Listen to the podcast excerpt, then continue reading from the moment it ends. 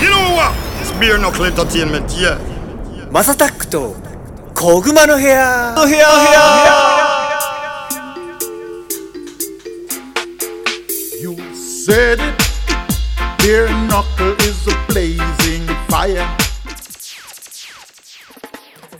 はい皆さんおはようございますこんにちはこんばんはお疲れ様ですおやすみなさいハイタイムズのマサタックですこの番組はですね今注目されているトレンドやニュースなんかを取り上げて毎回ポップにおしゃべりを提供していこうというものですお手軽に聞ける長さくらいの配信をこれからもどんどんアップしていこうかなと思ってますちょっと何気に久々ですよね、えーお仕事ご苦労様ですゴッツさんですはいどうもお疲れ様ですどうもどうもどうももどうもどうもいやなん久しぶかりですいねろいろありましたね。いやいろいろどどれですか、えっと個人的な話ですか入院もあああそうですねって、先週は神戸先週はそうですねあの退院直後に、ちょっとあのうちのアーティストの Java の PV、はい撮影であのー神戸の方までちょっと退院直後行ってきたんですけどその前に入院してましたね入院はどうだったんですか ああ痛かったっすあのインスタのストーリー見てると、はい痛い痛い痛いってずっと痛いしか言ってない感じそう病んでましたね2日間ぐらいマジでもう痛みしか感じれなかったっすえ実際手術ってどういうことをしたんですかあれなんですよじゃああのー妄想道っていう、まあ病気というかまあ症状らしくて、はいはいはいまあちょっとそれ自体がちょっとまあレアい病気というかいはいなんですけど、まあまあ簡単に言うとあの皮膚の下に腫瘍ができて、まあ良性なんですけど、はいはいそれをまあ切除したっていうのがまずあれですねで場所が尾てい骨なんですよ尾てい骨っていうと腰とお尻のおあたりうん、そうですお尻のてっぺんですえね骨とかは大丈夫ですあじゃあギリギリですだから1 0ンチの深さ4センチやばぶった切ったんでそりゃ痛いわいやーそうなんですよいやあの、今まで、皮膚の表面しか縫われたことなかったんですけど、は肉の間を縫われましたね今日今回い肉の間肉の間 俺初めての感覚でしたよ肉えでもあれですよね、局部麻酔全身麻酔じゃない局部麻酔してるから、はい痛みはその時はないあナイスナイスないんですけどなんか縫われてる感覚はありますえー、 え何時間ぐらいかかったんですか手術手術自体1時間ちょっとぐらいですかねあそんなもんなんだそんなもんでした僕の場合はへえ 看護師さんに勇気づけられて、は看護師さんどうでした可愛かったですかい、か顔はねマスクつけてるじゃないですかあそっかそっかだから基本べっぴんさんに見えますよ全員、確かにはい、ナイスミドルなお姉さんで した、はい、え何もできないですか病院内ってあーもうひどかったですねあの昭和大学病院、うんうんうんね、コロナも受け入れてる病院なんですけど、多分個室が個室以外はパソコン触れないんですよ、へえで、3万5000円とか通るんですよね1泊個室だと個室だと高っね、そんなん泊まれないじゃないですか、いやもう高級ホテルじゃねえんだから、うんでそれで、まあ、個室じゃなくてあの4人部屋、まあ、それでも6000円ぐらい取られるんですけど、はいはいはいはいあの入ったんですけどもうパソコン触れないから仕事になんなくて保険とか聞かないのそれそれがね僕の入ってるプルデンシャルはいはい対象外の病気でしたえで結構レアい病気っぽいですよプルデンシャルってめっちゃいい保険なのねなんかショックっていうまあでも一時金っていうか入一応手術はしたので、んうん手術の一時金で一応まあ全部賄えるんじゃないかなっていうぐらいの、まあ、金額だったんでそんなに大きくはなかった Beer knuckle. Knocking out another sound tonight. Murder in a tin pan sound. いやいやいやちょっと心配しましたよ本当でに特に僕すぐ出てきたじゃないですか入院だって本当だったら2週間ぐらい1週間半ぐ本当だったららい1週間だった1週間半か1週間ぐらいですよねなんですけど4日で出たんです3日か 3日ななんでもうやってられるかいやもうパソコン触れないのと電話できないっていうのあーがやっぱ仕事に支障が出るんでずっと電話鳴るっすもんねであと2日しか痛くなかったんですよまあもちろん痛いんですけど、あの3日目から急に痛みがスッて、あの耐えれるレベルになったんで、これはちょっといけるってなって神戸に行こうってなりました 新幹線で行ったの新幹線で行きましたなんかその尾てい骨のあたりじゃないですか座れないです手術よが座座れなれないでいすよね、はいだからトイレとかってどうしてたのと思ってあトイレは一応ゆっくり座りますあそっかそっかそっかそっか、はなるほどそれだったら大丈夫なんだはですであの一応ポイントというか座り方があっていはいはい今とかもちょっと前よ前寄りで座ってると思うんですけはいど、はいはいはいその前寄りで座ればどうにかっていうええで新幹線はもうしんどかったですねずっそうとですずよねっと立ってましたねずっとたた タバコ吸いに行ったりとタかバしてコ吸い行ったりあそこのなんていうんですかねドックっていうんですかあそこ、はいはいはいはい、あそこにいてで警備員さん最近うるさいからまあ、確かに3回ぐらい聞かれましたね うんあのっていう感じでまあでも良かったっすわなんかあの JAVA の PV にも参加あできてそうですよねちょっとはね、僕ちらっと見せてもらったんですけど、はいはいはいはいなんかめっちゃいい感じでしたねいねアットホームな感じであの仲間感が出たかなとジャバ君のなんかなんだろうあのー熱い温かい感じっていうの、はとなんかその周りの仲間も嘘じゃないっていうそうですね感じなのかなそのその感じをちょっと伝えたいな人間性をちょっと掘り込もうかなめっちゃ良かっったっすけどね僕あれたよかったよまかっただだって全然できてないですもんたまだだ全然撮った映像を並べただけですもんねそうです仮編でカット割りだけ並べたっていうのがあれですねあれ楽しみだな皆さんぜひあれいついつ頃一応ですね10月かなって感じですよ10月まあ9月中にリリースはしたいんですけど、はいはい多分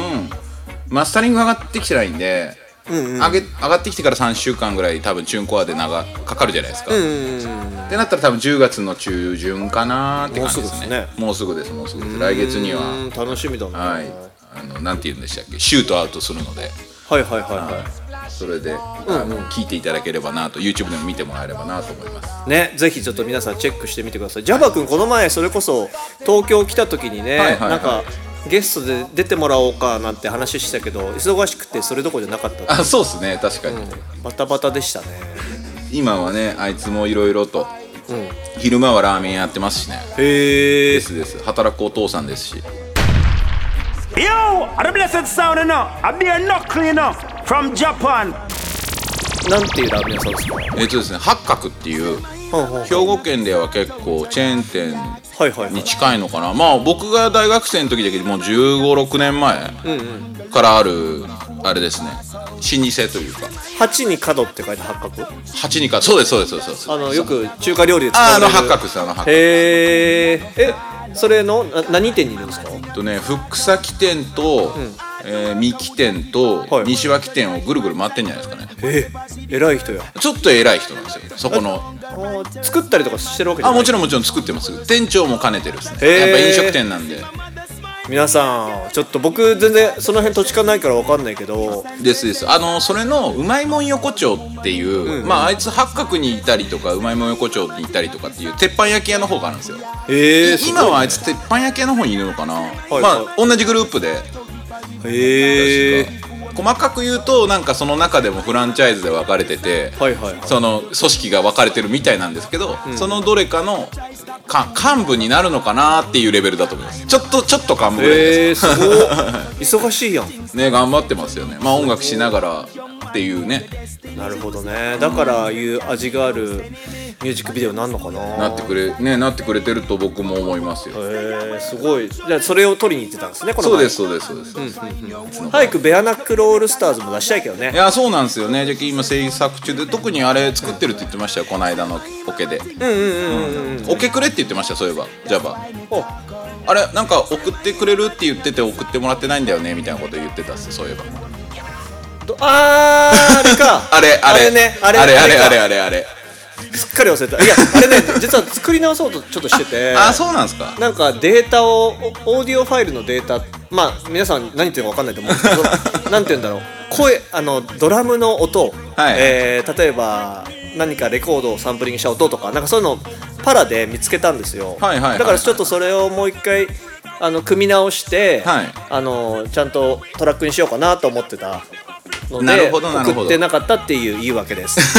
で了解もです本当本当あのねそうなんですよあの忘れてたわ大丈夫ですあの送ってあげてくださいさい。頑張ります。こっち注目こっち注目ベアナックルエンターテイメントに注目今日さ、今日8月、じゃあ9月2日か。もう9月だ。 9月2日ですよもう今日あれだね、はい上級国民の人、なんか判決出たっすね。あー出ましたね伝わります飯塚先生えゴッツさん的にはどうなのそれは個人的にいや僕は、うんうんそのなんか両方の意見を両方の意見というか、まあまああのおじいちゃんがその全部車のせいにしてるのはちょっとダセえなって思いますけど、おじいちゃんって言っちゃった飯塚さんね、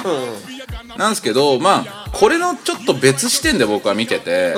これからの刑務所の在り方、やっぱりその90歳のご高齢で、今実際まあ体の体調が悪いか悪くないかって言われるとまあ間違いなく悪いということじゃないですか入院をしてる時点で。まあまあまあ、あの本当かどうかって言い出したらキリがないんでですね、あれですけど、まあ、事象として考えたら入院されされてる90歳の方を、要は実刑判決5年出たっていうところで入れるのか、うんうんうんうんうんある意味で言うと95歳って考えた時に平均年齢は超えてますので今の時点でもね、だから要は終身刑に近いじゃないですか。まあまあ確かにねで僕はその今後のそのなんていうんですかね今の昨今の流れ人権に関しての考え方とか、ヨーロッパの流れ見てると、その更生施設としての刑務所っていうか刑事施設っていうんですけど、のの要は価値がやっぱりその今フューチャーされてるというか、更生施設っていう考え方で見るのか、罪を償う場所として見るのか、うんうんそこの議論になってくるのかなって思ってます。なるほどね、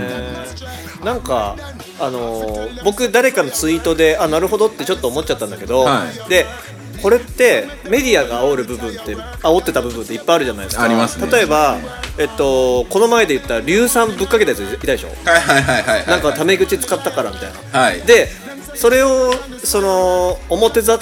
だって言うと本当にこいつ土地狂ってる心のちっちゃいやつなんだってただみんな思うわけじゃんはいそうですねでってなってるんだけど実はもっと深いなんかものがあって、でそのあこいつはただタメ口だから硫酸かけたんだ終わりねちゃんちゃんだとなんか問題の解決にならないような気がしてて、あ間違いないです、ね、そうそうなんかこれってちょっと怖いなって思っちゃったんですよでですね僕らはそのメディアに出てるものをなんとなく鵜呑みにするしかないから、だからあああじいさんが上級国民が引いたんだこいつ悪いやつだなとか、まだ入んないのかとかなんかそういうふうに国民がそういうふうに思うようになってるじゃないですかですねで硫酸のやつもこいつなんか何なんか甘えた生活してたのとか、うんって思っちゃうように なってる気がしててそうですね本質はそこじそゃうないそうですかそうらねそうそうそうそうそうだからそれがね結構いろいろめっちゃ怖いなって最近思うようになっちゃったのようね、んなんかそのストレス発散じゃないけんど、うんそういう風にフューなんていうんですかフォーカスされちゃってますよねそうだから なんかギロチンあギロチンってさフランスで生まれたんでしょはいそうですねあれってなんかその娯楽だったわけでしょそうですそうだですからそうです悪い人のいこいつはなんか悪いことしたからみんな見とけみたいな感じだったんでしょそうですそうでですそれってめっちゃ怖いじゃん、考え方でいまだにじゃけそういう意味で言うとまあちょっと旧旧世代の考え方その同じ考え方で北朝鮮っていまだに処刑するじゃないですか、ねだからそうそういう、まあ、一つの娯楽にもなりうるから、どうしてもその閉鎖された社会ではですね、はいはいはいはいはで人の命って今どんどんどんどん値段が上がってってるじゃないですか、んうん先進国は特に、だからそういう意味で言うとあのまあ昔は人の命が安かったからそれが成り立ってたんですよ、はいはいはいギロチンもそうですけど、いはいはいはいはいえー今の時代はどうなのかなっていうところですよねこれがそうだだね、人権がめっちゃ叫ばれちゃってるもんねそうですそうですそうですってなるとっていう話なのかなねそこら辺がややこしいっすよねまあその同じように考えちゃいけないってみんなは言うんですけど社会として取るのか感情として取るのか全然違うと思うんです物事はなんかでもさ感情に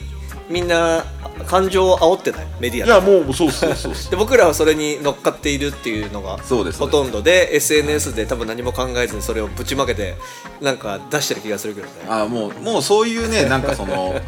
そういうツールになっちゃってるじゃないですかツイッターとかもそうですけど、ね SNS 怖いよとねメディアはガス抜きというかね、うんうんうんうんまあ使い方なんでねそれも全部ね僕らが招いてるんですけどなるほどね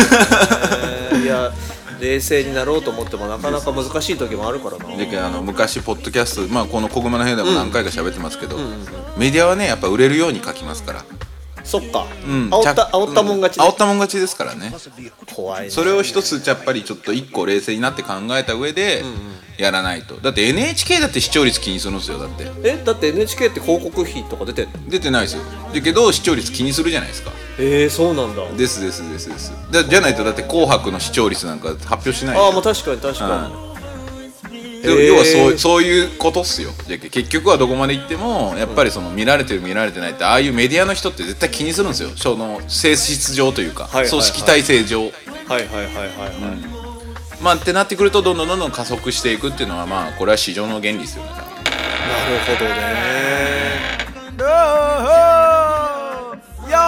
これが広島サンベアナクルソンだある意味で今までってメディアが1個、まあ1個というか限られてたじゃないですか電波の関係でラジオテレビっていうのは,、でそれが今インターネットになって要はあまたの人に振り分けられたですよね誰もが発信できる世の中になったので、動画も配信できるこのこの今後このメディアが今までそのバックアップがあったわけですよ、要は国が認めたメディアだったじゃないですか、ラジオの放送局だってテレビの放送局だって全部国が認めたやつだったんですけど、これからは今って別に国がバックに寄ろうがおるまいが関係なくバズってるさバズってるし、まあ確かにポッドキャストもそうじゃないですか、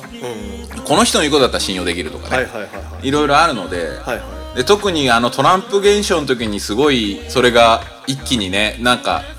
今まで言うたらなんていうんですかね Q アノンとか、あんなん言ってるやつらの信奉者なんか言うたら、極論蓋開けたらただの学生だったりするじゃないですか、裏付けなかったりとかするじゃないですか、それでもみんな信用するような世の中になったのがちょっと俺は怖い逆にそういう意味で怖いなって思うだから何が真実か分かんなくなっちゃってるってことだよね、ですです多様化しすぎたっていうのは一つの、まあ、社会現象かもしれないですね今のなるほどなちょっとじゃあ皆さんねもう僕もそうですけどちょっと学んでいきましょうっていうことしかないのかねね学んでいくしかないです今から向き合っていくしかないですねやっぱ情報っていうのがどんどんどんどん飽和してる世の中だと思う のでなるほどないやもう今日の回はもうゴッツさんお帰りって回だからああそそういう 感じそれでですか、締めてもらおうかなって僕は思ってまし まあね情報の荒波に負けないようにしないといけないですねみんなねたそうですね、ん皆さん頑張りましょうね見分けるということで今後も次々に配信していく予定です毎日の通勤通学時間家事の合間休日のブレイクタイムなど少しの時間でもちょこちょこ聞いてもらえたら嬉しいですということですゴッツさんありがとうございましたいやこちらこそありがとそしうございましたて今日は広島から新谷さんも来てくれてますありがとうございますありがとうございます